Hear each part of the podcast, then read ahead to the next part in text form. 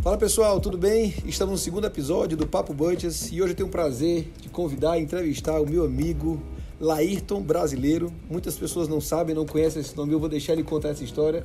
Mas a história é muito antiga, conheço Laírton desde menino, Laírton é amigo do meu pai, jogou bola com meu pai, a família dele conhece meu avô, então é uma história muito grande. E hoje a gente se reencontra, tem vivido aqui uma história incrível no Butchers, então hoje é nosso convidado. A gente tem esse momento, esse papo, onde a gente não quer trazer e só falar de comida, a gente quer estar aqui para falar de empreendedorismo. Lá tem uma história incrível, todo mundo conhece ele com comida, mas esse cara tem uma história que ele vai falar de, do que ele veio. Ninguém, muita gente nem sabe do que ele veio, do que ele fez na vida. Então, a gente vai conversar, bater um papo, ele vai contar um pouquinho essa história. Amigo, um prazer receber você aqui, você poder contar e contribuir um pouquinho com a sua história com a gente. Rapaz, a alegria é minha, né, de, de ter, a, de ter a, a sorte de, ser, de ter sido o segundo convidado para a gente retomar esse, esse papo Butchers. Butchercast, acho que do nome, que, do nome que, que chamar vai ser legal. Vai ser legal. Butcherscast, Papo Butchers. É, eu que agradeço. Conta um pouquinho, Nath, assim, a, apresenta pro pessoal um pouquinho dessa, da sua história. Todo mundo conhece hoje o Chef Brutus, né? Chef Brutus. E, e, fala um pouquinho da tua história, quem é o Laírton. De alguma forma, Marcelo, as pessoas passaram a me, a me conhecer, porque, na verdade, é, foi, foi uma coisa que, que nunca esperei, né? A história do Chef Brutus, a forma como talvez a forma como eu apresentei, como eu brinco nesse meu, nesse meu Instagram, como a gente funciona, como as coisas fazem, fez uma grande diferença e de alguma forma levou para muita gente. Hoje, realmente, como você disse, muita gente me, me chama hoje de Brutus, já nem lembro o nome Laírton e tudo Até pessoas que já me conheciam. É, isso acontece comigo também. Às vezes o telefone toca, é o Barnes, eu, eu tenho que ser o Barnes, né? O cara já vira. É, então você é, passa a instituição. A gente passa a ser a instituição, né? E é. agora Butchers e Estela e Olhos, então tem que assumir tudo isso aí. É. Eu, na verdade, a minha história, eu, eu, conto que eu só fui uma coisa na minha vida toda, que eu tá, estava conversando aqui antes contigo.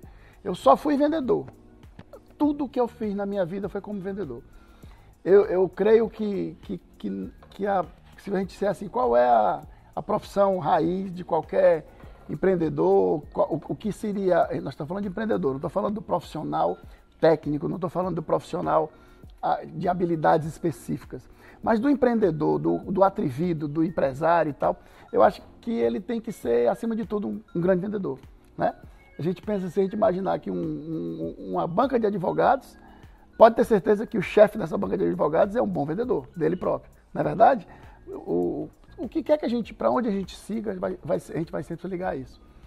E eu sou um cara que venho de uma família pequena, somos, de, eu tenho um irmão e uma irmã, e meu pai sempre quis, sempre falou. Meu pai era vendedor. Meu pai, na verdade, era propagandista de remédio, né, de, de drogas. Depois foi ser representante comercial. E sempre teve muito medo, assim, eu não quero, não quero você aqui no meu escritório, eu não quero você aqui. E eu estudei e tal, comecei, na verdade, nem sabia o que, eu ia fazer. E eu, muito novo, entrei muito novo na faculdade, fui fazer engenharia mecânica. Mas, mas por que engenharia mecânica, rapaz? Rapaz, acho que a época era porque, assim, o cara ser engenheiro é mais chique, né? O menino vai doido para arrumar uma namorada, o negócio todo. Não pegava nada.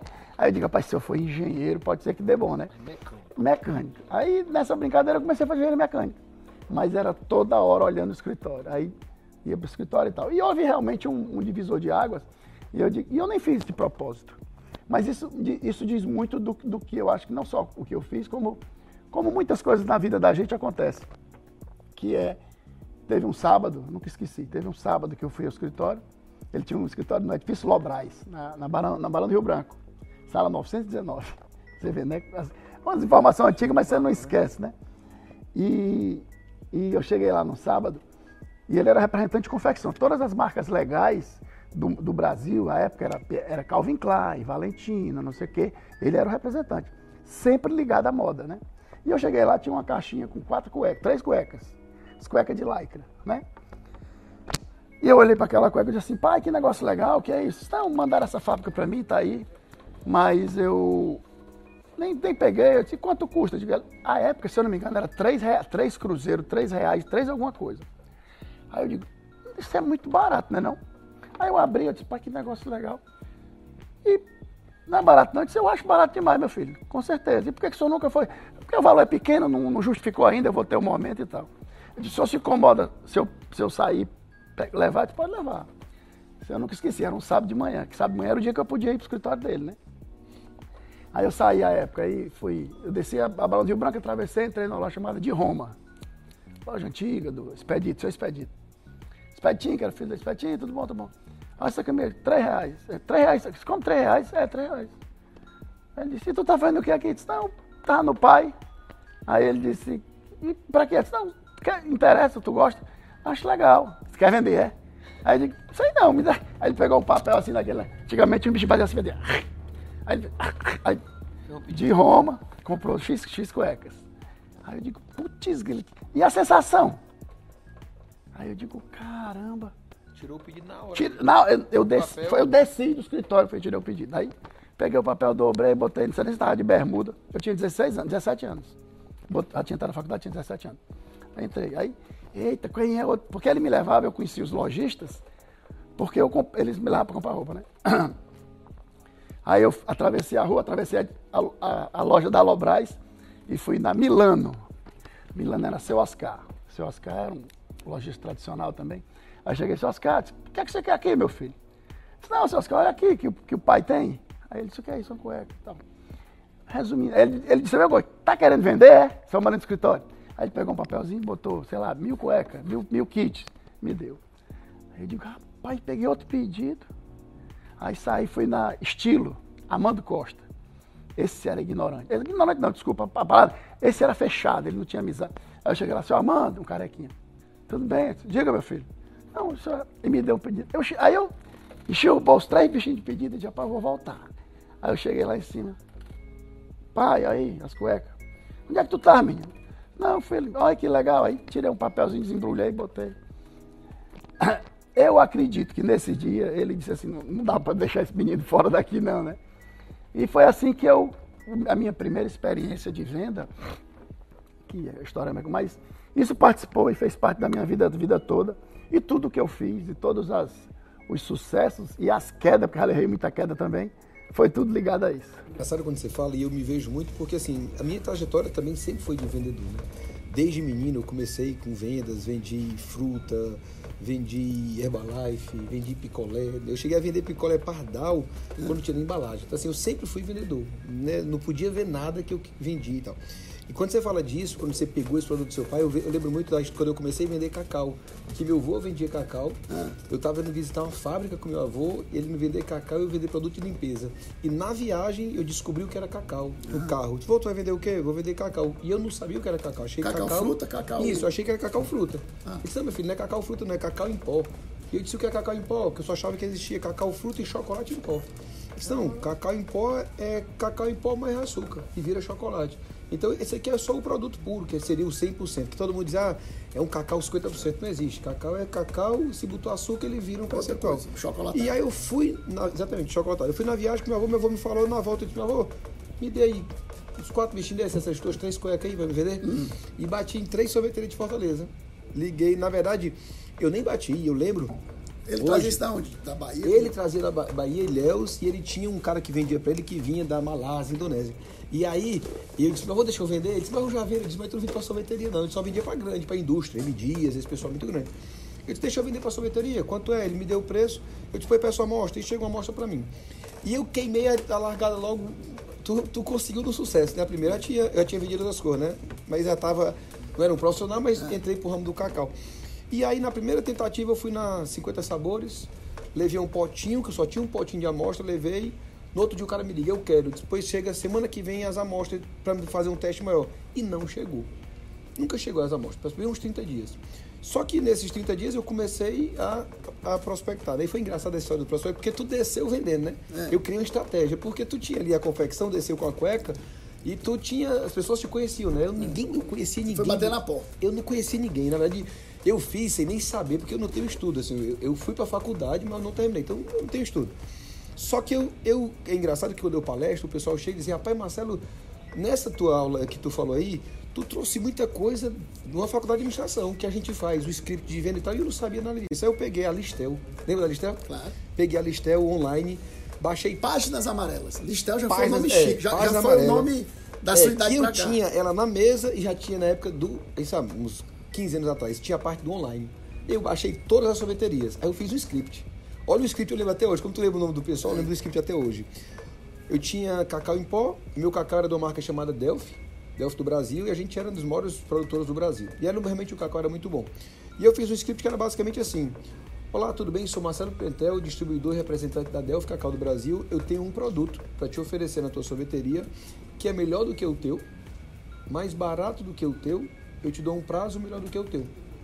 E ele é até 10% mais rentável do que o teu. Aí o cara dizia, vem aqui amanhã. É. Porque naquela época, assim, eu não sabia nada de cacau. Eu só tinha o que aqui entrar e dizer assim, ei, toma um saquinho e prova. Se der certo, me liga. Era tipo a tua cueca. Hum. E foi engraçado que todos os cantos que eu visitei, eu comecei a vender, no outro dia vender, vender, vender cacau. E fui Uh, e aí aquele primeiro cliente lá das Coisas Sabores, o cara quase nunca me atendeu, porque disse, rapaz, se na amostra faltou, vai faltar produto. E eu atendi todo mundo, depois atendi ele. Sim, mas depois veio o produto, tinha, deu certo. depois veio o produto, Sim, e eu fui só em Fortaleza, vendendo de porta em porta, eu tinha na época um no milho que eu entregava de carro na traseira do carro.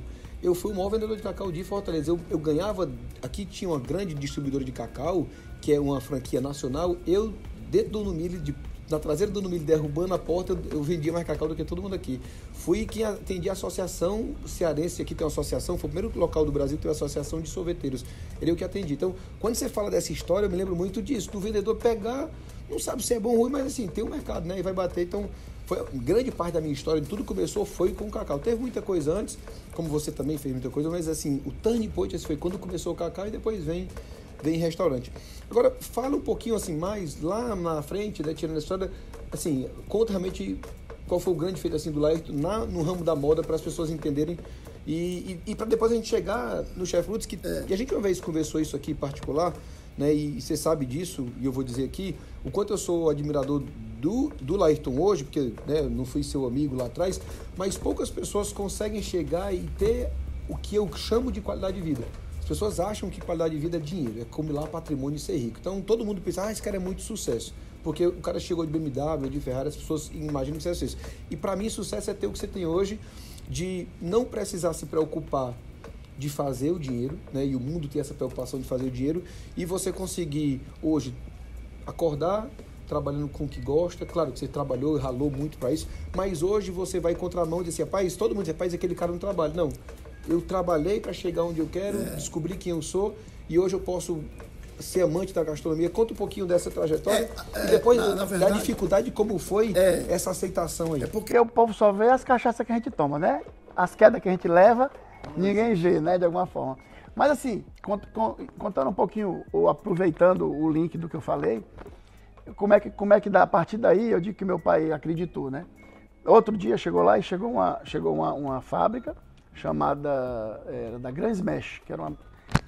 Quem é da minha idade vai saber do que eu estou falando. Grand Smash, que fazia umas bermudas para tênis. E eles fizeram um negócio de meia, meia chamava leg knit. E a meia realmente era, era uma qualidade que não existia. Então vendia para PD Esporte e tal. E, nessa, e essa foi a primeira fábrica assim: essa é sua. Eu, o que você vender, a comissão é sua. Entendeu? Então foi assim, a primeira vez que eu me senti representante, vendedor realmente. E a partir daí comecei a trabalhar e o, a minha grande escola foi porque a fábrica era minha, mas eu comecei a vender, eu, eu fiz uma viagem ou duas com ele, porque as viagens eram assim, a gente era representante de Fortaleza até o norte do país, até Manaus. A época, né, meu, a gente passava quase um mês viajando, você saía daqui, passava uma semana em Teresina para atender os clientes em Teresina, ia para um hotel, montava o mostruário no hotel, aí ficava esperando. O cliente estava lá. Cheio de mala. Cheio de. Nesse, com o papai eu ainda ia de carro, né? Nas minhas primeiras viagens eu ia de ônibus. Carrega Imagina, mala. carrega seis, sete malas de mostruário de jeans. E não é aquela mala de hoje gostosa? Não, não, não. É aquelas de, de montar. Não, rod, rodinha. rodinha. Quem é de rodinha, mas... Loucura. E, e, e, e, viajei com ele, aprendi a viajar com ele, como é que funcionava o esquema. E aí ele era um grande vendedor? Ele, meu pai sempre foi. foi. Mas o meu, meu pai, assim, meu pai é um, é um homem tão bom que ele nunca foi matador. E, e, o grande vendedor tem que ser matador, né? Então assim, ele nunca teve a, ele não Eu vou contar essa história já já, quando quando foi a mudança de do escritório dele, que era um escritório que sustentava uma família, era ele, a mulher e três filhos.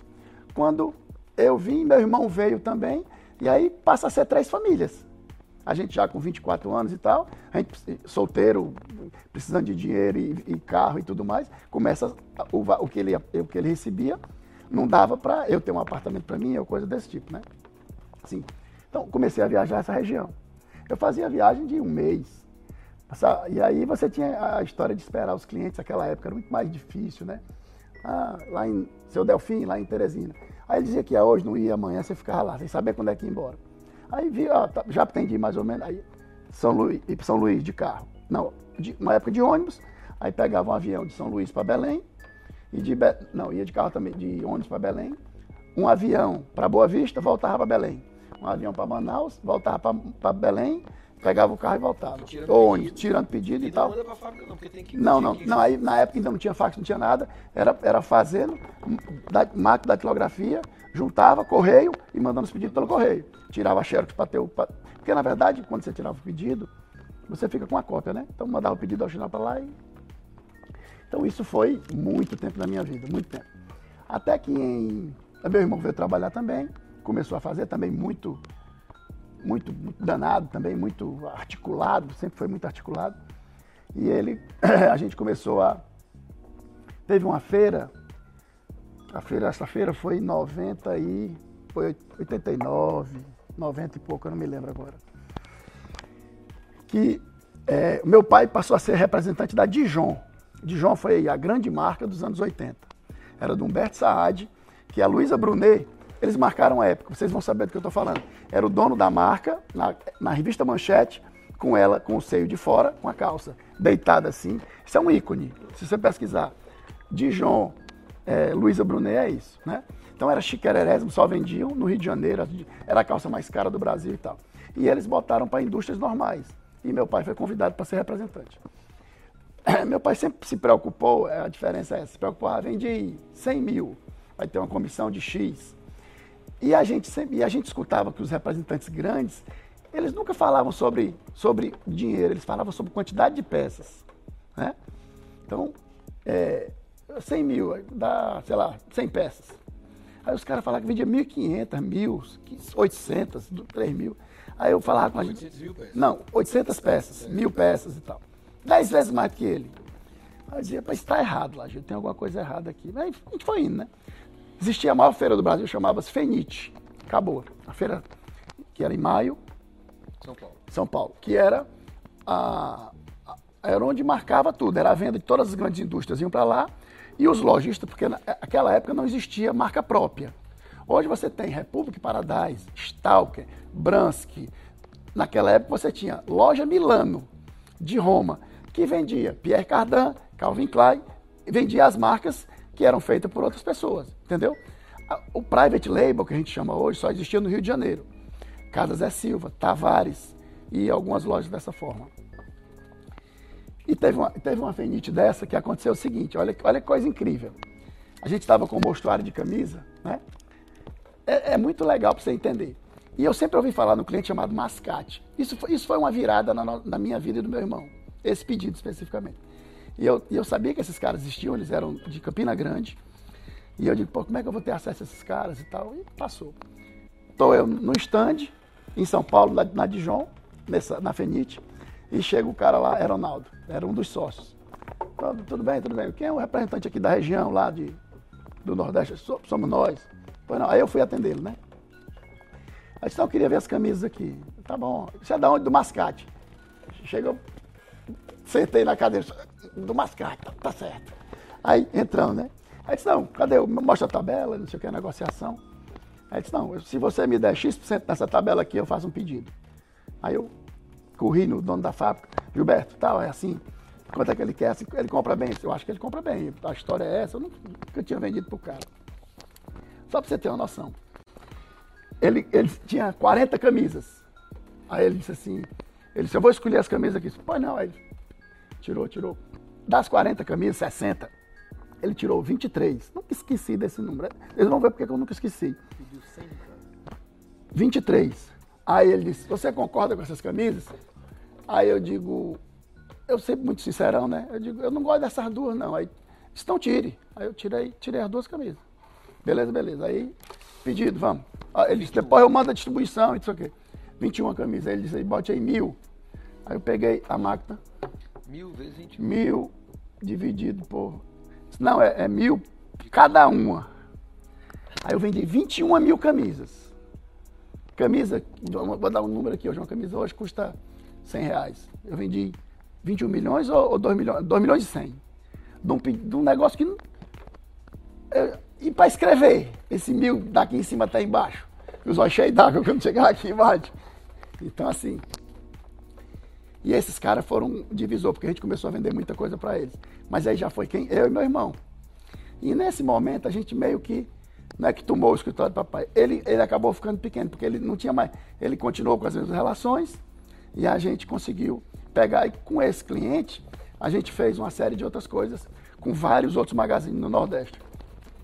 E engraçado que esse movimento que você fala, a gente vê muito nessas empresas familiares a chegada dos filhos, né? É importante é. a gente falar disso, né? Eu, eu, acompanhei muito a história familiar e que o pai às vezes segura um pouco, uh, o pai segura às vezes um pouco o, o negócio e e às vezes quando chega a nova geração e que é permitido que a nova geração chegue, ela chega exatamente isso para trazer velocidade, né? Talvez seu pai tivesse ali uma zona de conforto um pouco diferente, que vocês chegaram com uma, uma sede maior diferente, né? Mas é o que eu falei. Como ele sempre foi de um coração muito bom, a gente meio que atropelou. Muitas vezes a, a geração chega, mas não é permitido, porque o, porque o patriarca não deixa. Esse é um dos grandes problemas, muitas vezes, né? Então, com o advento dessa fábrica, dessa história do, da, da, da Dijon, a gente se transformou, pra você ter uma ideia. Porque o grupo que a gente vendia, que era de Londrina, eles eram um dos maiores fabricantes de roupa de moda do Brasil. Eu e meu irmão, até 94, nós fomos, a gente vendia 15% da produção do Brasil, era vendida aqui por mim e por ele. Desse grupo que era dos Desse grupo, do, imagina, 10, 15% vendido por dois meninos. Né? Porque a gente atropelou. E foi as coisas acontecendo. Esse mesmo, você vê que as, as casquedas que a gente toma, esse mesmo grupo em 94, eu fui, para ter noção de que tamanho ficou esse negócio, eu cheguei a vender 800 mil peças para quatro meses. 800 mil. Eu falei de 100 peças, de 200. Eu vendi 21 mil. Né? Eu cheguei a 800 mil peças. Imagina 800 mil. 800 mil peças a 20 reais na época era um negócio assim, uma loucura, era muito dinheiro. Eu ganhava, eu ganhava eu e o Lagido, a gente ganhava o quê? Era 120 mil dólares por mês para dois meninos. Para cada um? Não, para cada um não. Dividido, né? Imagina, um com 26 anos, outro com 28, ganhando esse dinheiro. Esse mesmo grupo, nessa minha venda maior de todas, tudo que ele faturou quente, ele faturou frio. Pegou o mesmo cliente, vendeu. Aí ele mandava uma cobrança para você e uma cobrança para um outro escritório, que o cara não ficava sabendo. O que aconteceu? Você pagou todas as suas contas, mas todas as outras que estavam para outro banco cobrando venceram e foram protestadas. Nesse meio tempo eu tinha um negócio na Coreia, que eu viajava para lá para comprar tecido. E eu convidei esse cara para ir, esse pessoal do cliente, e eles foram fazer, tirar o cadastro. E o Aeronaldo, que era o dono do, desse grupo, disse assim, ele não entendia por que, que o banco não falava com ele. Para você ter uma ideia, de dezembro, um cara que tinha 15 anos de empresa sem um protesto. De dezembro a fevereiro, eles tinham 3 mil protestos. Essa indústria, a mesma que. E a gente sem saber de nada. E aí, imagina. Aí, os cento e tantos mil dólares que a gente ganhava, a gente passou a gastar para quê? Para resolver a bronca dos outros. Entendeu? Quebramos que a poeira cobriu. O que, é que a gente faz agora? Por quê? Porque a gente pensou que tinha. Gastamos todo para resolver com advogado, com tudo no mundo. Mas resolvemos. E continuamos atendendo os mesmos clientes, porque nós fomos tão direito, fizemos tanto tudo certo, né? E é grande assim, vendedor, né, quando abre uma porta, é engraçado assim, eu trabalhei já na indústria, já trabalhei no Grupo M Dias, e quando você abre uma porta, até hoje, por exemplo, hoje eu trabalho, né, sou dono de restaurante, mas às vezes eu me relacionando com pessoas, ó, oh, tô querendo trazer um produto, até hoje a gente tem relacionamento. Então, um bom vendedor, realmente, depois de uma porta aberta, de um trabalho bem feito, você nunca fecha uma porta. Não tem Né? Assim, você abriu portas, seu pai abriu portas para você, seu filho pode abrir. Eu até hoje, quando eu chego em alguns cantos, tem portas abertas do meu bisavô, do meu avô, né? Que foi vendedor. Então, é engraçado que tudo é venda, né? É engraçado, um dia eu estava vendo um documentário, um cara dizendo que é médico e era um dos melhores médicos da área dele, mas não vendia. E o cara disse, porque você fez a melhor faculdade de medicina do mundo, você é o melhor médico, mas você não é vendedor, você tem que estudar a venda, né? É o que eu falei antes, é, advogado. Ou mesmo, você é então, assim, acho que não tem quase, né? Você não precisa ser especialista, mas você tem que ter um especialista ao lado. Então, e essa, e essa habilidade do vendedor, essa porta que a gente abre, é muito importante, né? Porque realmente o vendedor vive disso, de boas relações. Toda vez que você fecha uma porta, né? Eu trabalhei no ramo de sorvete até hoje, eu tenho um relacionamento com o pessoal, ligo amanhã mesmo Ah, isso aqui não tem como eu dizer amanhã, porque amanhã depois não existe amanhã no podcast. Ah, então, essa relação, ela sempre perpetua, né? Então, é muito bacana. Assim, acho que eu sou apaixonado, eu sempre fui vendedor, minha história também começa com isso. Mas deixa eu fazer aqui uma pergunta e depois eu vou querer falar de um assunto que a gente falou ali, sobre a sua chegada, esse, esse momento. Mas por que uma pergunta que. Eu estou com algumas perguntas aqui, eu quero te fazer algumas, e depois teve as perguntas do teu, do teu pessoal, né? É, foi. Então, tem as perguntas aqui, tu não viu as perguntas, né? Não. É, quem viu, tu pegou, mandou pra gente e a gente selecionou. Mas deixa eu te falar, por que chefe Brutus? Da onde é que vem essa brutaria? É. Na, na verdade, o, é aquele que eu tô falando, o Brutus é muito recente, né? E o chefe Brutus, especificamente, vem, vem de, de uma relação é, de amigos, de um grupo de, da praia, tá? Eu tenho um apartamento aqui no Aquira Riviera. E lá, e esse meu jeito, e a brincadeira, e falando e tudo mais. E eu sempre. Na verdade, tem alguns grupos, né? Vários eu grupos. Eu acompanho um grupo da é. fruta, que você só come fruta de manhã na praia. É, domingo, é. é. Frutas e verduras. Ali é do, do Lobinho, Lobinho. é. Goles e dicas, é, goles e dicas. É. Frutas e verduras. Quando você vê as frutas e as é, verduras, né? É. Mas não é aquele grupo, é outro grupo. Não, é outro grupo. Depois, eu, depois eu, eu, eu, eu, concluo lá a história, onde eu cheguei no Brutus, na verdade. E começou por isso. A gente sempre conversava, fim de semana lá, carnaval e tal. E eu sempre gostei de receber, né? Eu cozinho desde. Eu cozinho desde 20 anos de idade. Né? Eu comecei a cozinhar, eu morei uma época na Europa. Morei nos Estados Unidos e depois fui para a Europa de mochila. Isso é, uma, isso é uma história boa que dá outro podcast. É, e, e lá é assim, quando você, em qualquer lugar que você tiver, você, você compra o arroz, cozinha, queima e tem que comprar de novo, sem ter dinheiro e fazer de novo, você não queima o segundo. Então começou daí, né?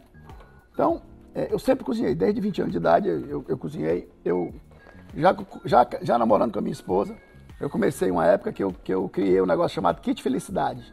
A gente viajava para o lugar e o Kit Felicidade era uma boca, uma boca daquelas do Mercado Central, uma boca de fogão. Tem uns pés, já viram? Que você liga, um botijãozinho de gás pequeno e uma frigideira. Aí eu botava ali o, a manteiga, as coisas, o peixe que eu queria levar, ia para os fins de semana e ali fazia tudo, do pinica à bomba atômica, né? Começou assim. E sempre cozinhei. E fui evoluindo e fui para um apartamento quando casei, muito pequeno, que ficava alucinado porque era o povo na sala e eu na cozinha. De quando eu fizer uma casa para mim, quando eu tiver condição, eu vou começar pela cozinha, depois eu arrumo o resto. E foi o que eu fiz depois que eu tive a minha casa. E, e na praia era isso. As pessoas é, chegavam, eu combinava as coisas tudo mais. Vamos jantar lá em casa, passar lá em casa. Mas eu sempre tive limite para tudo. Né? Quando chegava na hora que estava bom para mim, eu, eu começava a apagar a luz. Ou então eu dizia, começa às sete da noite, até às onze. E quando começava às onze, eu desligava, começava a desligar a luz, apagar o som. Pai, que é isso, caba bruto. E quem botou o nome, falou do Brutus, como a forma que ele é, foi o Bob Santos, da SG Propag é um amigo nosso, era nosso vizinho lá, e ele, e ele é, falou, começou isso, tanto é, ele criou a logomarca no começo e tudo mais, né? Mas isso foi uma coisa que ficou no limbo, porque eu criei esse Instagram, mas eu não usei. A gente criou, tanto é que ele teve underline, não teve nem como fazer o chefe Brutus tudo ligado. E eu, e eu fiz em fevereiro de 2018, se eu não me engano, e ele ficou esquecido. Minha, toda vez que eu, qualquer coisa, botou no chefe Brutus, eu me esquecia, né? Porque eu tenho o meu particular. Então eu botava aqui e no meu particular. Nessa história, foi passando, foi passando, e em 2019, um ano depois, eu já tinha, sei lá, 900 seguidores. E, minha, e no dia 18 de julho, eu já falei isso inclusive no Instagram, dia 18 de julho, era é aniversário da minha filha. E tinham lá umas 10 ou 15 amigas dela. Uma delas, a Letícia, disse assim: Tio, o senhor sabia que o senhor já tem quase mil seguidores? Eu digo: Eu? Aonde? Aí vai ver. Tinha 998. E aí ela completou esses mil. Eu até postei, Ei, já sou blogueiro. E com essa história, de alguma forma, eu comecei a me dedicar. 2019, é, e é a coisa que de, de, talvez a gente está indo e voltando, porque em 2017, na minha história de empresário, eu vendi uma rede de lojas chamada Stalker. A gente tinha 40 lojas e a gente foi comprado por um outro grupo muito grande aqui de Fortaleza. E eu, de alguma forma, fiquei meio, o que, que eu vou fazer agora da vida? E eu passei um ano, dois, meio no limbo, esperando uma boa oportunidade e tal. Né? Foi vendido por um bom, um bom valor. mas não era valor para passar o resto da vida sem fazer nada, ao mesmo tempo não podia arriscar muito, né? Então, essa, essa coisa foi me deixou um, um pouco de tempo. Que é um pouco daquilo que você falou, é, né? Que já que a gente tocou nesse assunto, eu queria que a gente falasse sobre isso, porque. Só, só terminar o Brutus, então. E aí, é, em, em, julho de 2019 eu comecei. Comecei a postar, a falar e não sei o quê. Comecei a botar uma coisa que eu já fazia há muito tempo, que é charcutaria. Pernil, é, o presunto de Parma, que você sabe que eu faço. Eu fui fazendo essa. Você faz, né? Eu comia, é, mas com... nós vamos fazer um. É. Encomendamos já. É, o, já, nosso, o pernil, é. Já encomendamos é. o nosso. Três pernis encomendados, vamos fazer junto. Aí eu, eu com isso fui fazendo 3 mil seguidores e tal. E com esses 3 mil seguidores eu fiz um curso. De, aí fiz um curso, lotou. Fiz, aí fiz uns três cursos ainda em 2019, antes da pandemia.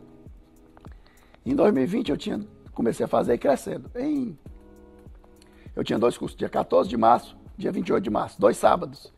Dia 24 foi a pandemia. Não, 14, 14, 14 e 21. Dia 19 foi a pandemia, dia foi uma quinta-feira. Aí parou. Com a pandemia, se eu já estava meio desocupado, aí é que eu. Agora é que eu vou fazer mesmo. Aí fui para dentro de casa, só com a família, e comecei a apostar e brincar e tal. Em seis meses eu entraram 50 mil pessoas, que eu não sei de onde é que veio. Seis meses. É muita gente, né? Muita. Mas fala que você estava falando que foi da. Não, da quando você tocou no, no, no, ponto, assim, você foi um grande empresário de sucesso, teve mais de 40 lojas e foi vendido, né? E muita gente tem um sonho de construir grandes negócios e às vezes não sabe a história do vender, né? Diz, ah, eu vou vender tudo, toda a minha história. Muita gente se prega nisso, né? Assim, eu já vi muita história de dono de dizer, ah, meu Deus do céu, se eu vender tudo, não posso vender tudo, vem do meu pai, vem do meu avô. E muita gente se apega a isso, né? E eu achei muito legal num dia que a gente teve uma conversa, eu queria que você trouxesse isso hoje, que eu sei que não foi fácil para você e para seu irmão tomar a decisão de vender, sociedade, família. Diz, o que é que vai fazer agora? Vai vender tudo? É que tu vai passar o dia em casa com a tua filha? Tu não vai mais sair para trabalhar? Foi a parte mais difícil. É, e é isso que eu queria, e eu penso muito nisso, eu queria que você falasse um pouquinho, porque da noite pro dia eu sou empresário e para a sociedade da, da noite pro dia eu sou vagabundo, assim, eu não tenho trabalho. Eu acordo, fico de pijama em casa e a minha filha me vê. Eu vou, eu vou pegar dois links. O primeiro, que a parte mais difícil foi não ter para onde ir. Muito difícil, né? Porque, mas assim, eu já vinha num processo desde. Eu tenho 57 anos. Desde 40 que eu vinha num processo que eu vou dizer assim: eu vou ver minhas filhas crescerem, eu vou trabalhar menos. E eu consegui fazer isso. Então, mesmo como um grande empresário, sendo. Eu, eu, na verdade, minha formação depois, eu, eu passei a ser estilista. Eu criei a marca e como estilista. Então, eu era diretor de criação de marketing. O que você faz aqui, você é o estilista disso aqui. Né? Eu era lá desenhando e fazendo a coisa da roupa mesmo. Que é o que depois eu volto para explicar de 94 para cá, como é que eu cheguei na loja, né? É... Ficou difícil. Como é, como é que eu agora não tenho para onde ir? Eu vinha fazendo como eu só trabalhava de manhã já durante muito tempo. Se fosse marcar qualquer coisa comigo, a, a secretária, pessoal, as minhas assessoras lá, só marcava pela manhã. Eu ia ou não à tarde. À tarde eu ia nas lojas, à tarde eu não ia para lugar nenhum. Então eu vim fazendo isso porque eu já queria isso para mim. O que você falou da história do dinheiro é muito, é muito assim, para mim é muito sensível, porque eu sempre, eu sempre disse assim, eu não preciso de muito, eu preciso para ter o que eu quero. E o que eu quero é, é uma vida boa e simples. Né? Eu, eu não tenho a necessidade da, de, um Porsche. Né? Se eu quisesse, talvez eu poderia ter um Porsche. Não, mas isso vai ser é mais do que o que eu preciso. Mas se alugar 30 dias, mata a vontade. Mata a vontade. 30 dias é. vai para São Paulo, aluga, passa 30 dias, mata, 30 dias, mata a vontade. Mata a vontade e volta. Então, é, o que eu preciso é muito simples. A minha vida é uma vida muito boa, mas muito simples. E, e não ter pão foi muito foi de lascar. Aí o que é que eu fiz? Vou montar um escritório, escritório para novos negócios. Assuntos aleatórios. Assuntos aleatórios. Vou lá para, sei o quê. Eu sempre fiz algumas coisas de imobiliária também, sempre tive muita amizade nesse ramo, né? Ah, vou lá para receber um e outro. Aí montei um escritório. Aí eu saía e ia pro escritório. Aí eu ficava, sabe o que eu estou fazendo aqui, mas. Não tinha nada para fazer. Depois que vi o e-mail. O telefone não toca. Não toca, não tem nada. E onde é que eu fazia negócio? Quando eu ia pro almoço com um, e que eu escutava uma história e tal. Então ali mesmo não tinha. Mas eu passei um ano, eu fui para dois escritórios, diminuí o escritório, mas ainda tinha escritório. Até eu conseguir entender que eu não precisava. Hoje meu escritório sabe onde é? Sabe quantos funcionários eu tenho? Uma funcionária. Eu sei que um dos seus escritórios é aqui. É, mas você sabe onde é. Porque você tá aqui. Não, aqui é onde eu fecho meus negócios. É, é. Aqui é onde eu fecho meus negócios. Mas o meu escritório, eu tenho uma funcionária, o nome dela é Laírta. Laírta. A Laírta aprendeu a fazer planilha, mandar e-mail. Eu mesmo, eu boto uma roupa de secretária, Laírta, eu. É, faço tudo, sei fazer tudo. A Laírta sabe fazer tudo hoje, entendeu? Eu desço da minha rede, desarmo a rede e a, e a cadeira que estava botando controle, as coisas que eu passo na televisão, é, eu tiro, boto aqui, ligo meu computador, estou no meu escritório, da forma que eu quiser. E, é e isso não me dói mais. E é engraçado porque a gente tinha muito, na verdade eu não, porque eu não sou dessa geração, você é um pouquinho mais velho do que eu, mas essa história de ter o um escritório, né? A pessoa tinha que sair de casa. E hoje em dia a gente consegue conviver com entender que isso aqui é o escritório. Que uma reunião no shopping. A pandemia aumentou muito isso, né? Muito, né? Foi, trouxe muito, potencializou trouxe isso. muito consciência disso. Não é como, não é o local. Né? Então, assim, as pessoas achavam né, que teriam que ter um CNPJ. A reunião em São Paulo, você vai ter que ir para São Paulo. Pô, é. Você faz hoje online, no Zoom, no Meet, em qualquer lugar, né? E aí, uma vez a gente conversou sobre isso, realmente queria que você tocasse esse ponto. Assim, eu sei que o mais difícil foi não ter para onde ir. Mas, Sim, a história da venda, né? E não só da venda, mas eu queria que você falasse, às vezes, como é que foi a visão da sociedade perante a isso. Assim, a gente sabe que por muitas coisas que a gente faz, independente de ser bom ou ruim, você sempre vai ser julgado, né? Se você estiver acertando muito, vão falar. Se você estiver errando muito, vão falar. É, então... eu, vou, eu vou falar um pouco antes. E aí, se eu, se eu não chegar onde você está dizendo, você, você, me lembra. Sim, e como, e como foi a sociedade, você me fala. Mas 94 lá que eu comentei sobre que, que eu quebrei, porque a gente não tinha mais indústria, não tinha mais nada. E aí, junto com a gente, quebrou um bocado de fato. Nós, nós inventamos uma coisa no Nordeste que foi facção. Como assim inventar facção? A gente começou a pegar fábricas quebradas com grandes lojistas e juntar. E eles começaram a fazer as próprias marcas. É o começo da PL, nos magazines. Então, só falar o que é PL pro pessoal. PL é Private Label. Certo. Então, assim, se você for na CIA, se você for na Riachuelo, tem lá Maranhino. Essas marcas têm as marcas próprias. A marca da Jovem Senhora, ele tem um nome, né? Aqui, para as pessoas, que nós estamos falando, Esplanada. Então, a gente foi lá e criou as marcas que o Esplanada passou a usar depois. Em Belém, Y Yamada, Loja Visão, Catão, no, no, em Pernambuco, próprio Mascate, a gente criou como é que a gente criou isso? A gente pegou a fábrica quebrada, pegamos a Vicunha, as fábricas de tecido, e juntamos. Esse não tinha crédito para comprar o tecido, esse comprava o tecido, mandava para cá, esse fabricava, devolvia para cá. O preço ficava pela, quase pela metade à época, ele comprando das indústrias tradicionais. Sim. Aí o cara disse assim, mas eu não tenho marca. Eu digo, vamos criar sua marca. Com isso a gente montou um birô de criação e de marca. realidades hoje nacional. É, é. Não, mas hoje meio que não é tão mais porque começou a, não se tributava o serviço, não se tributava a triangulação, hoje se tributa tudo. Então, o, o governo deixou de ser, algumas coisas não são viáveis mais. E com isso a gente criou muita marca ao longo desse tempo. Até uma indústria veio para a gente, por conta de gente que ficou devendo a gente. E em 2006 nós o quê? Quebramos de novo por causa da indústria.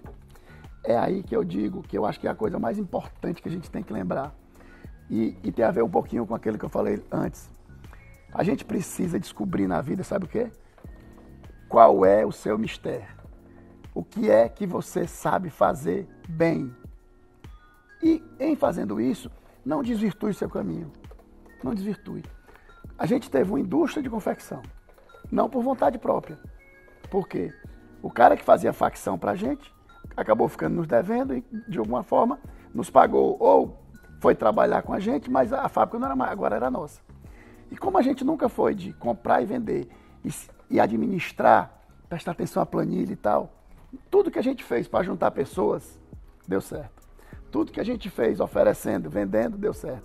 Tivemos credibilidade. Tudo, tudo que a gente fez que foi ligado a comércio literal ou coisa não deu certo. Então, assim, nós somos bons em quê? Nós somos bons em juntar as pessoas, nós somos bons em criar, em, em ajudar você no seu negócio. Né? E a gente, quando descobriu isso, foi o melhor. Tanto é que nesse caminho, a gente criou marca para muita gente. Muitas marcas que hoje tem em Fortaleza, inclusive as marcas de, de, de, marcas próprias hoje, não vou citar nomes aqui, foram criadas por nós e hoje são grandes sucessos. E, e as marcas da, dos magazines também. A maioria desses magazines, ao longo do tempo, ou fecharam ou quebraram, já não tem mais, tá? Mas nesse meio do caminho a gente disse assim, a gente criou essa Stalker.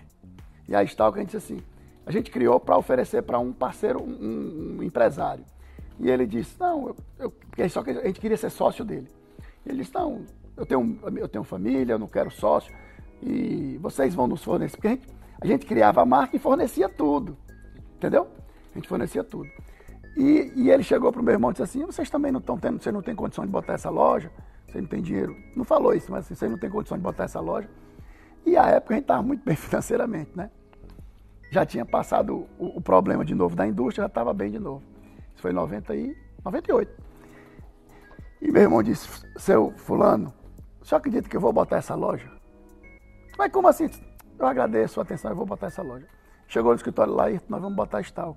Porque meu irmão sempre foi atrevido. Ele é mais baixinho, todo mundo baixinho é atrevido, né? Atrevido. O baixinho é atrevido. E aí, eles vão botar essa loja, mas que é isso e tal? Aí lá vou eu organizar para poder a coisa funcionar. Isso foi agosto de 2008, dia 13 de dezembro, nós abrimos a Stalk, a primeira loja no Shopping Aldeota. Mas desde o início, a gente uma das lojas mais bonitas que já foram abertas à época, com o melhor produto de todos os tempos. Porque ao longo do tempo, as marcas se transformam meio comercial, mas aquela época não. Aquela época ela era perfeita. Todo o meu conhecimento de vida, de produto, porque se tem um negócio que eu sei, é produto. Eu, eu olho, eu não preciso pegar na, nessa sua camisa, eu sei tudo dela. Porque eu só fiz isso a vida toda.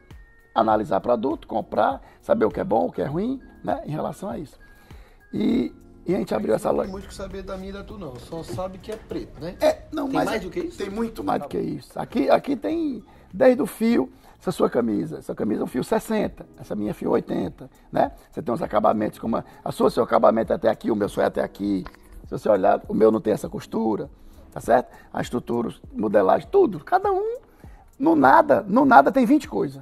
Onde não tem nada de diferente. Sendo preta sendo preta. Se for colorida, é, essa sua é tinturada, a minha não é. Essa sua foi feita, essa minha foi feita com o rolo já preto. A sua foi feita com o rolo para atingir e depois foi atingir de preto. Cara, tem tanta coisa na mesma coisa que a gente não jeans então. O jeans é um, o jeans é o maior mundo que você tem. Você imaginar que o jeans é preto, praticamente é azul escuro. Tudo é estonado, né? Chama Tudo é lavado, lavado. E por que sim, e quando foi 98, mas a gente já abriu a loja sabendo o que queria.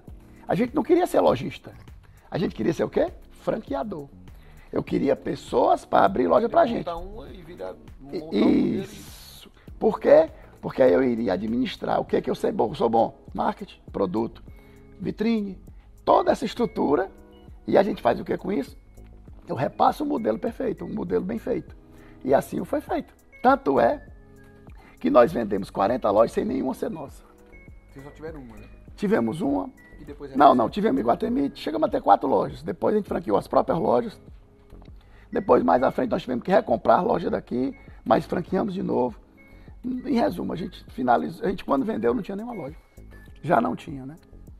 E aí, fala sobre aquele ponto Sim. que a gente tocou. E aí, como é que é depois, né? Olhar, né? Pronto. Você foi, chegou Aí eu saí. É brincadeira. Eu tenho, eu tenho uns amigos do almoço, que a gente chama. Eu, eu tenho várias turmas, né? Eu, como você falou. Que são os adolescentes. Os meninos ficavam brincando assim vendeu a marca em 2017. Aí ficavam brincando dando a data, quando é que eu não ia ter mais dinheiro, né? Quando é que eu ia quebrar. Porque tá dentro de casa, não faz nada. Aí botar dezembro de 2020, aí um, fizeram as apostas. Como é que é, como é que não é, né? É, como, eu, como eu sempre fui muito ligado à família, como eu fui muito ligado a. a diferente, meu, meu irmão, meu irmão é um, um cara mais é, engajado com as pessoas, com os empresários e tal. Ele, ele vive mais isso. Ele, ele nunca parou. Ele nunca parou, ele não, ele não, ele não consegue parar. Então ele saiu de um canto, já entrou no outro negócio, tanto é que hoje o negócio, o, o que ele trabalha aqui é a parte de. Hoje ele desenvolve condomínios, condomínios é, feito Quintas do Lago, trabalhou com o Eduardo há muito tempo, tá, tá com outros projetos agora também, sempre ligado a essa história de condomínio de casa, lado imobiliário. É, e eu não me incomodo, eu não quero. É tipo assim, vai chegar o momento da coisa certa, porque eu não quero trabalhar o dia todo. Eu não quero ter a obrigação do dia todo. Então, foi uma escolha que eu fiz e eu apostei em que vai chegar o momento certo da coisa certa. Mas durante um ano é difícil. Você vai assim, você não, você não sabe. Em relação ao que as pessoas falaram, ou não falaram, ou acharam, é complicado porque não chega muito, muitas vezes não chega até a gente. A exceção dos amigos mais próximos que, que fazem que falam sem saber, brincando ou confundem de verdade, assim, tá, o que você ganhou não dá para até 80 anos de idade. Como é que vai ser? O que, é que você vai fazer da vida, né? Então, eu não, eu não senti isso, eu não senti isso. Em relação a, a, deixar a marca em si, a não ter mais a marca, foi a parte mais difícil, porque a Stalker foi. Se eu fiz uma coisa bem feita na vida, uma delas foi a Stalker. Muito bem feita. Né? E, e ao longo do tempo, ela foi se transformando. Né? Ela deixou de ser um, um lançador de moda e passou a ser uma marca comercial, que tem puta produto e tal, um preço acessível que as pessoas podem comprar e tal, né? Que não era assim no início. Né? Mas eu era muito mais feliz, talvez, no início. Mas então, é como se você tiver um filho e ele vai embora. E o pior não, é, acho que é o pior. Quando a gente vendeu, eu ainda disse assim, o pessoal que comprou, vocês não querem não que eu fique aqui seis meses para... Aí disse, não, não, daqui... Toda a minha equipe meses, foi contrato. É, se fica seis, fica um, fica, não, não sai nunca. Mais. Mas eles pegou a equipe completa e contratou. Só não ficou eu e meu irmão. Você falou de família. Como é que foi a família nesse momento? Assim, no momento que teve a venda e que do outro dia eu não fui mais, eu não tinha mais aquela responsabilidade do trabalho, e como é que foi a família? Como é que é hoje? Assim, hoje você fica grande parte do tempo em casa. Eu vejo que você tem um relacionamento com as crianças gigantesco. Você teve a oportunidade e às vezes o trabalho não deixa isso de você deixar sua filha fora. Você foi acompanhar. Então você consegue hoje vivenciar o que muita gente não consegue, é. né? Dentro de casa com a família. É, eu, eu, digo, eu digo que. Qual o valor? Assim, queria que tu dissesse assim um pouquinho quanto isso vale também. É, não tem preço. Como não tem preço a decisão que eu tomei lá atrás de trabalhar só de manhã. Porque a gente, a gente tem que saber, a gente precisa ter, um, ter uma ideia e entender o um momento que ou eu, ou eu vou, vou viver, você alguém, eu vou passar. Qual é, a medida, qual é a medida do ter? Qual é o tanto que você precisa? Tá certo? Eu conheci um cara que ele, ele, ele ganhava todos os meses 50 mil. E ele gastava todo mês mais. E uma vez meu pai perguntou assim, rapaz, quanto é que tu precisa? Você faz 50 reais mais do que eu gastava. Se eu ganhar 50 mais do que eu gastar todo mês da certo. Então, essa conta do T não existe, né? Quanto não, não mais, tem limite. É, não existe limite. Não então, assim, limite. ou você, a gente volta lá para o começo da conversa quando você diz, quando você se descobre o que você é, você consegue, aí você cria o um limite. Porque hoje você sabe quem você é, o que você precisa, quem são seus amigos, quanto precisa para você ser feliz, né? No que você considera felicidade hoje, que talvez lá atrás tivesse bens, imóveis, carros, que talvez hoje você não troca uma mesinha com seu amigo lá da, da cachaçazinha no domingo e aquela, aquela, aquela manhã custa 20 reais, que é uma cachaçinha. Na verdade, não custa nada, é custa só, só a gasolina, porque tem o, o doutor que paga tudo. Agora, que tá, agora, tá, agora, agora tá, tá, mais de 20. É, tá Eu moro no Eusébio, rapaz, tá dando uns 40. É, então dá 100 reais. É. Então, é, é, mas ali é de graça. Então, aquilo, às vezes, lá atrás, aquilo não tinha valor. É, o, o, o, o, que, eu, o que eu acho que, que eu, a pessoa assim, o que é que você devia ter inveja do Laírton ou do Brutus? O que, é, o que é que o Brutus tem que eu acho que é, que é impagável? É o tempo. Hoje, como eu disse, tudo começou quando eu decidi que eu ia ver minhas filhas crescerem. Né? Nem todo casamento no início. Todo casamento no início é difícil. Primeiro filho não vem com bula, você não sabe de nada. E assim, e decisões que você vai tomando ao longo da vida para que você diga assim, poxa, eu estou aqui, eu quero ser feliz aqui, do jeito que eu estou. Né? E, e foi isso que eu fiz. Quando é, aconteceu um negócio muito engraçado semana passada, é, eu vou, tem exatamente a ver com o que você está dizendo aí. Então, a minha família, ela, ela acostumou a me ter. Ela se acostumou a me ter. Quando eu saí e que elas vi, que elas, que eu digo elas, muito mais minha esposa, porque as meninas talvez não, muitas vezes nem têm, estão na escola, não tem essa noção. Mas a minha, escola, a minha esposa sempre foi muito parceira em, em me apoiar nesse momento. Das decisões, sejam elas quais forem. Se eu, vai botar um escritório, ela, ela chegou assim, vai para escritório, para quê? Disse, eu preciso ter um lugar para ir e tal. Tudo bem, então faça seu escritório. Do mesmo jeito que hoje, ela acha perfeito eu fazer como eu faço. O grande drama foi como, como assim, eu não podia errar. E aí é eu sou, eu sou abençoado, né? Tenho, tenho, eu tenho um Deus muito bom que, que, me, que me ajuda, que me rege, que, nos, que, nos, que ajuda a todos nós. Que ele, que eu esperei, esperei, esperei aconteceu um negócio nesse depois que eu vendi minha empresa, que, que foi uma mudança. Eu fiz um grande negócio, mas foi uma loucura. Eu peguei todo o dinheiro que eu tinha e botei num negócio. Imagina. Fez a venda e depois botou em outro negócio. É, aí eu, eu, aquilo... tudo aquilo, porque ou era tudo aquilo, ou então não era. Porque o valor era aquele, né? Então, peguei todo. Olha o que é. Digamos, eu comprei 40% do negócio e depois vendi 15% desse negócio que eu comprei. Já com algum, com algum ganho e tudo mais. Então, esse negócio me deu uma tranquilidade para que eu não joguei meu dinheiro fora, digamos assim, né? Então, ter, ter tido discernimento, porque apareceram várias oportunidades de investimento. Tem uma coisa engraçada. Olha, olha o que é, olha o que é o, o, Deus na vida da gente. Olha o que é as coisas, as proteções.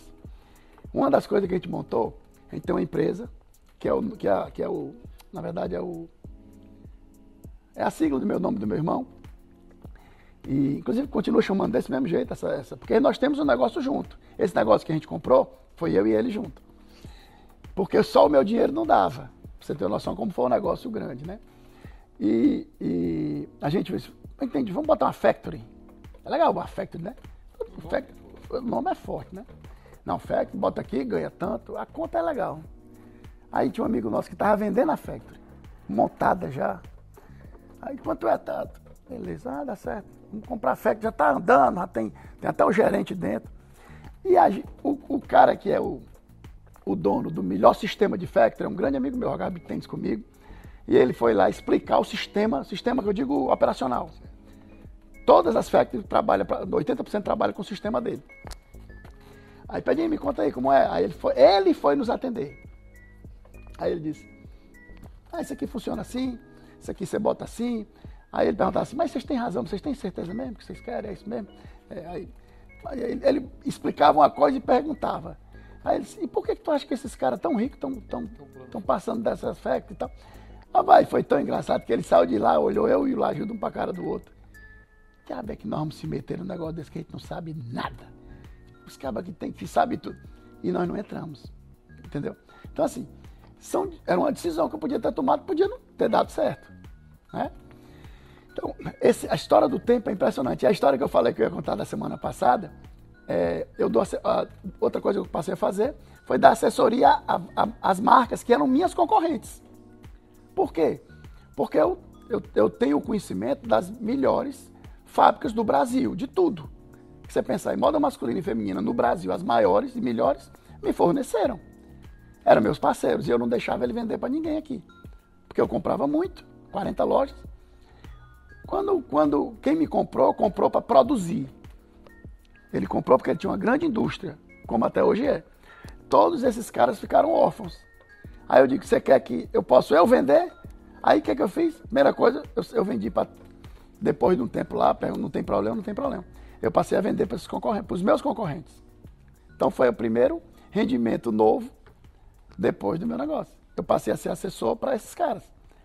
Né? E, e eu estou trabalhando agora com um pessoal que está lançando uma marca e, e eu comecei a sair de casa todo dia. Uns 10 dias, né? De manhã, porque eu vou, eu vou dar uma assessoria durante três meses. Então é uma coisa que, eu, que, que vai estar tá me demandando espaço. Eu tenho uma, uma secretária, a Zenaide, que aparece muito nos meus e-mails, meus, meus, meus vídeos, a Deda. Já viu? Você já viu, né? Aborrecida. Não fala, não dá bom dia, não fala, mas é eficiente no que faz. E aí, do nada, eu, sete horas da manhã, pronto. Ela olhou para mim assim. Não para mais. Ela falou só para outra secretária, não falou para mim, não. Não para mais em casa. E antes ela ficava pé da vida, que eu acordo de manhã e vou atrás de cozinhar com ela. O senhor não vai para canto nenhum, o senhor não sai de casa, entendeu? Você não acorda de manhã, você acorda de madrugada. É. Que os WhatsApp que você, que você troca comigo já é no raio do sol. Né? Aí porque o menino tá lá, acorda e dorme de novo, vai fechar e volta, né? Para dormir. Então, é engraçado isso, porque você diz assim, não sai de casa, não tem pra onde ir. E, e quando eu comecei a voltar, eu disse, mas não para mais em casa, entendeu? Então, assim, a relação com a minha família em relação a isso é muito bom. Mas é como eu disse, a parte mais difícil de tudo isso foi não ter para onde ir. Vou te fazer umas perguntas aqui, nosso pessoal mandou algumas perguntas e teve o teu pessoal também. E eu queria te perguntar uma coisa, que uma pergunta bem legal. Uh, se tu tem na história, né, de vendedor, de roupa, aquela história de uma lembrança de um cliente que ficou super satisfeito, assim, que você nunca esqueceu, de um cliente que ficou satisfeito, um cliente que seja lá CNPJ, ou foi um cliente de loja, uma história que você nunca esqueceu. Lembra de alguma? Especificamente, eu não sei se eu conseguiria lembrar. Mas ontem aconteceu um negócio que me marcou. Foi muito legal. Muito legal. Talvez seja o mais perto, né? Tão perto que foi ontem, digamos assim. Aqui, esse ontem vai ser qualquer dia. de eu, de eu estar tá fazendo um trabalho para essa marca que eu comentei. E eu fiquei muito satisfeito. Estou fazendo, estou cobrando. E você receber um, um presente dessas pessoas agradecendo o meu trabalho com um cartão maravilhoso, né? De, de, a gente poderia chegar a algum lugar, mas com a sua ajuda vai ser muito mais rápido, mais, né? São, são coisas assim que é melhor do que dinheiro. E como é a sensação de voltar para onde tudo começou? Assim, de, eu vi, ele acompanhei, você estava nas indústrias. Né? É. É Mas na verdade eu nunca saí, nunca saí. Nunca saí. Porque eu faço isso com outras marcas. Né? Essa, no caso, porque é uma coisa mais recente. Mas eu tenho hoje ativos cinco clientes que eu atendo regularmente, viajo, faço tudo isso. Eu nunca saí, ninguém vê, porque não faz parte do Brutus. Tá, temos aqui outra pergunta que eu queria te fazer. Uh, qual é o hobby que o chefe tem hoje, que o Brutus tem, além de cozinha, assim, dos hobbies que você tem? Porque às vezes talvez você não mostra ali, mas quais são as paixões? Hoje, o, o Brutus, de alguma forma, eu, eu, era só culinário. Hoje virou, avacalhou porque virou minha vida, né? Eu, aos poucos, hoje posso só ver minha família, ver o que eu faço. Então, assim, eu joguei beat tennis. Eu, eu sempre fui desportista, sempre joguei. Sempre fui bom. E, e, sempre não fui o pior, sempre fui o bom no, no, que eu fiz. Joguei bola muitos anos com seu pai, sem ele, desde que me entendo por gente. E depois de uma idade. O, o, ele vai assistir a gente, diga que ele, era, que ele era bom, que ele era jeitoso. O gordinho. Pra, o, porque é o seguinte, o, Pimentel, o Moisés, pai dele, se você olhar para ele até hoje, esse rapaz nunca jogou bola, porque ele deve ter uns 130 quilos, não tem? 120? Deve ter 20 menos. 20, é, vamos lá. Sei. 100, mas, mas, ele tem, ele é baixinho, né? Então é muito, é gordinho. Ele era impressionante. Impressionante. Não, não precisava não contasse pra ele, tipo assim, uma bola esticada da ponta direita, não. Mas se entregasse no canhotinha dele, menino, não, tinha, não errava um. A bila. Canudo. Jogava bola. Gordinho era bom.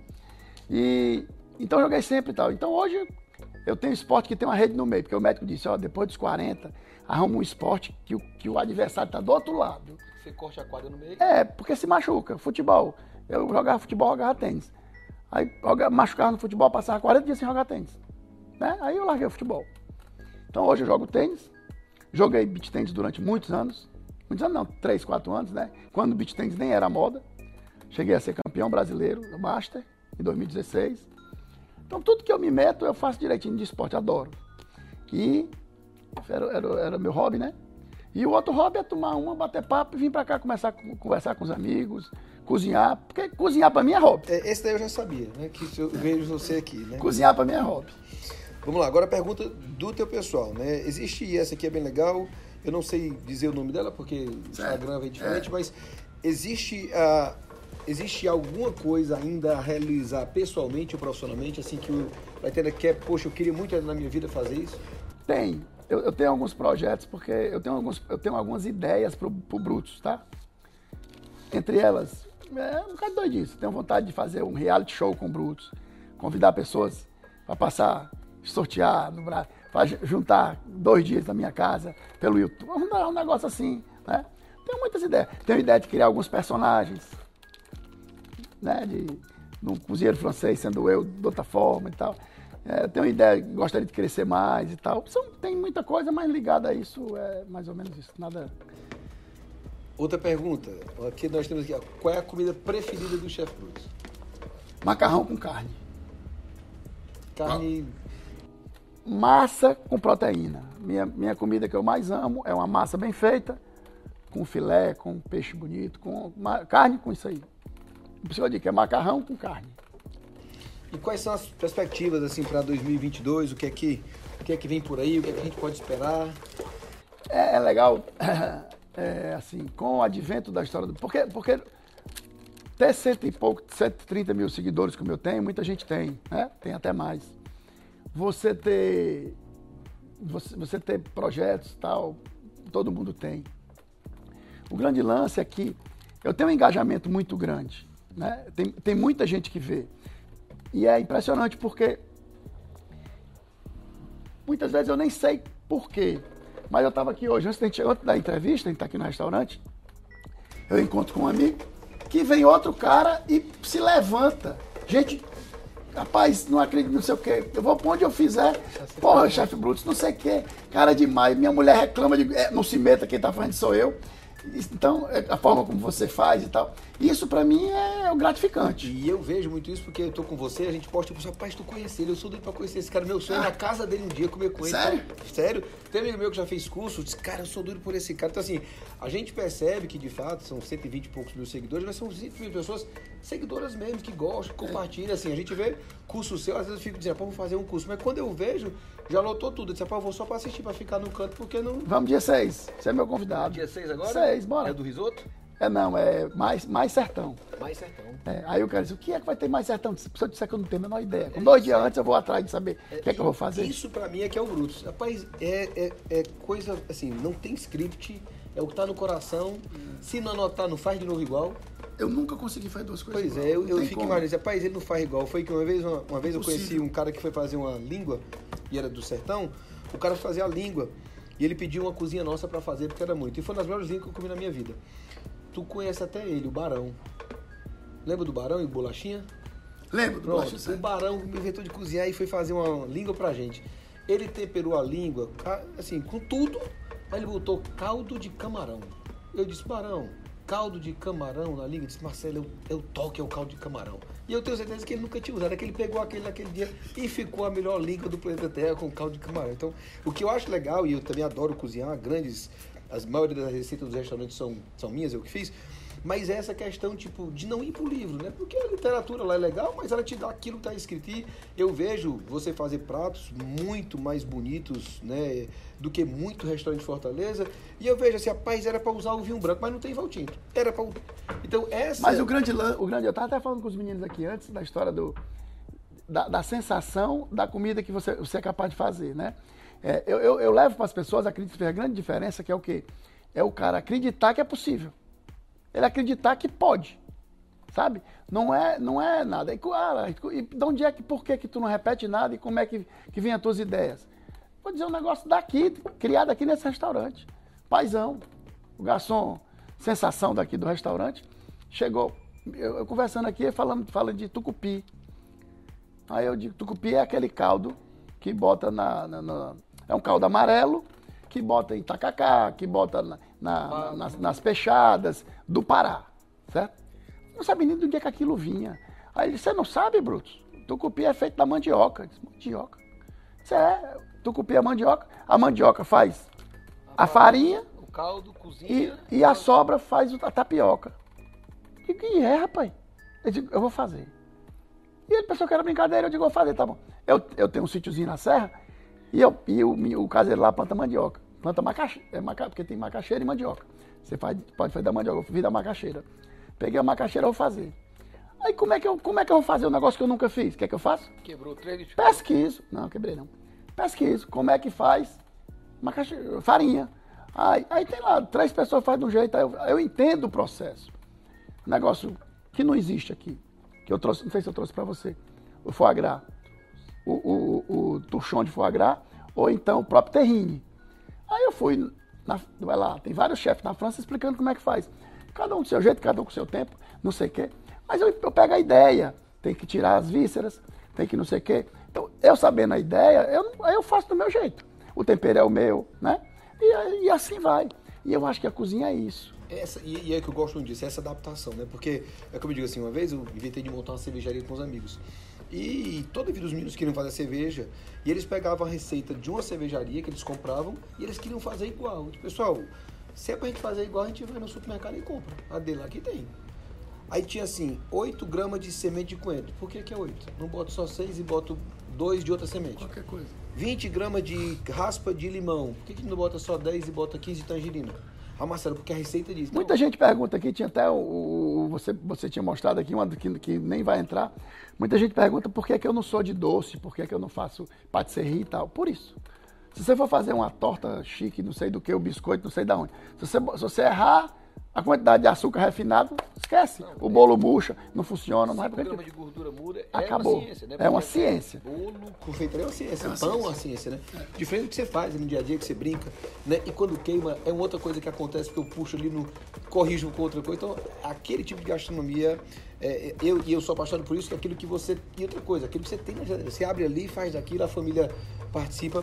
E, e o principal, que também tem muito a ver com isso é você pegar o que a pessoa acredita que pode ser feito e a apresentação, porque eu apresento de forma gourmet. Eu apresento, não, não tem nada sujo. Não. Eu limpo, eu me preocupo com a estética. Mais, Mas você, você, sabia que a estética tem a ver com a história da, da, minha, da minha formação de estilista.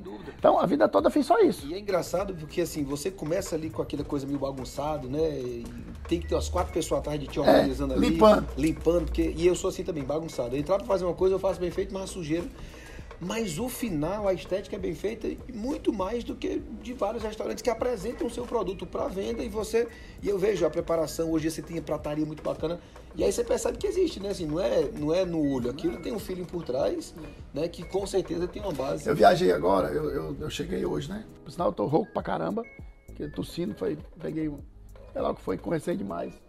Simplesmente, é, eu devo ter ido a uns eu passei quatro dias fora, Rio, São Paulo, Santa Catarina, uns cinco restaurantes. É frustrante. Frustrante. Muito difícil. Porque as coisas mais simples são, são, são deturpadas, são feitas erradas e tudo mais, entendeu? Por isso, por isso que eu admiro a história, a história de vocês aqui. É, admiro uma série de coisas. Primeiro, depois que eu passei a conviver com vocês, eu entendi que o sucesso não é, não, é, não é nada não, mas é 100%. A carne de vocês é melhor. Né? Vocês têm uma carne que pelo menos 50% a raça é, é, é, europeia. Muda, né? E faz da forma correta. Né? O fogo da forma correta e tal. Na carne normal. Mas se você pedir aqui um prato normal, uma massa, também vem bem feito. Então eu respeito muito quem com a simplicidade entrega o que promete. Né? E vocês conseguem fazer isso. Eu viajo, eu vi agora. Aí o cara fazer um peixe frito com purê, não sei do que. Rapaz, não tem condição de ficar metade. O nome é lindo, a descrição é linda. Né? Lindo. Né? E o restaurante, estava em Balneário Camboriú, melhor restaurante da cidade, isso que eu fui lá. Sem brincadeira, éramos três pessoas comendo. O único prato que se, a gente pediu duas entradas, um prato principal, três entradas, um prato principal e uma sobremesa.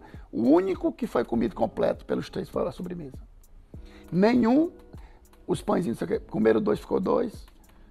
O prato salgado, que não tinha condição de se comer. Nem porque é doce, né? Porque a fome ficou grande e sobrou pro doce. É, e doce com leite moça, era um de leite moça. Como é que leite moça com farinha, aquela farinhazinha crocante fica ruim, né? Mas, entenda, é muito difícil. Fui a São Paulo, ontem em São Paulo, aí fui jantar, fui almoçar naquela Nino Cutina. Legal, honesto, preço bom. Mas não é o, é o corredor do outro mundo. Então, não é, não é fácil e ao mesmo tempo, para quem entende, pô, mas por que, que não faz desse jeito? Por que, que não é certo assim, né? Então eu admiro. Vocês aqui têm a história do é, o Clube Butchers. Eu participei, participo de vários clubes, de vários outros. Aí você vai pegar aqui o que vocês mandam. A carne, porque é superior, o kit é melhor. Não tem como, você abre, bota, é diferente. Isso faz a diferença. Então tem que ter esse cuidado. E esse cuidado eu tenho com as minhas coisas. E a outra coisa muito legal que, eu, que o Brutus meio que viralizou é a história de nada se perde, nada se estraga. A geladeira, o resto é o melhor para depois. Nenhum caldo é melhor para risoto ou para qualquer coisa do que a sobra de uma carne assada. Nada pode ser melhor do que o que já está curado e mais tempo na geladeira. Então, eu sou cheio de potinho, cheio de resto. Porque você vai ali, descongela e faz um negócio bom. Tem até um queijo que você junta 20 queijos, bate tudo, não existe esse nome. Não, esse queijo não tem. Esse sabor não esse existe. Esse queijo não existe, exatamente. Essa cura não existe. Aqueles que vão ficando duros. Porque tem cura de 12 meses, de 6 meses, 8 meses. Quando você faz é um blend, é, é quase um corte, né? Como diz, diz na uva. Chefe, eu queria agradecer, assim, por a gente estar aqui nesse momento especial pra gente. Sou seu fã, né? Sei o quanto você é, gosta. Sim. E você, você, você gosta da gente. Ah, eu quero depois dar uns avisos finais, mas eu queria que você deixasse uma mensagem não de comida, não de gastronomia, mas de vida, de encorajamento para as pessoas que às vezes não sabem. A gente às vezes, infelizmente, vem para essa jornada dessa vida e acha que tem ali obrigatoriamente uma coisa para fazer. Né? Você foi empresário e a pessoa acha que ela é empresário para a vida toda. Às vezes ela é advogada, ela tem que ser advogada a vida toda. E eu acho que você não é, você está. E essas nossas vidas são várias estadias por passagens.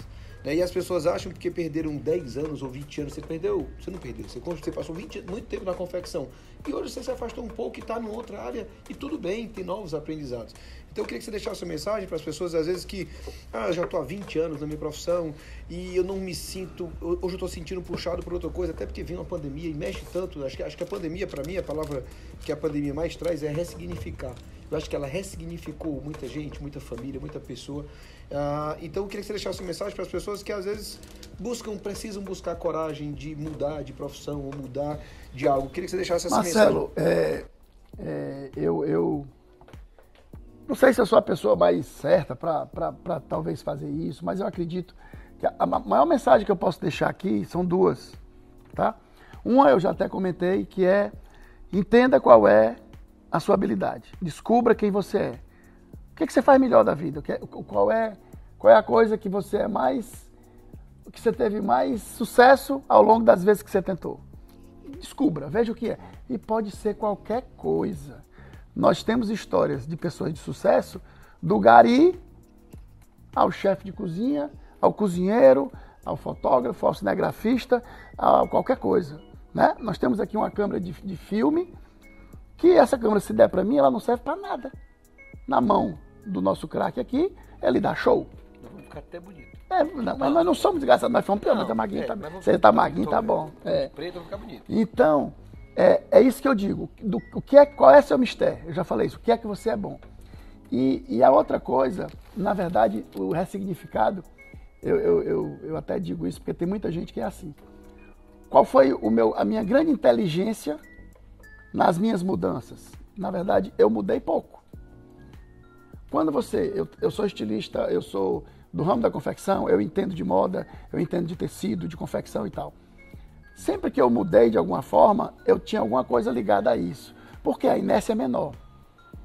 Então, eu tive, eu tive representação, da representação. Como representação, a gente quebrou.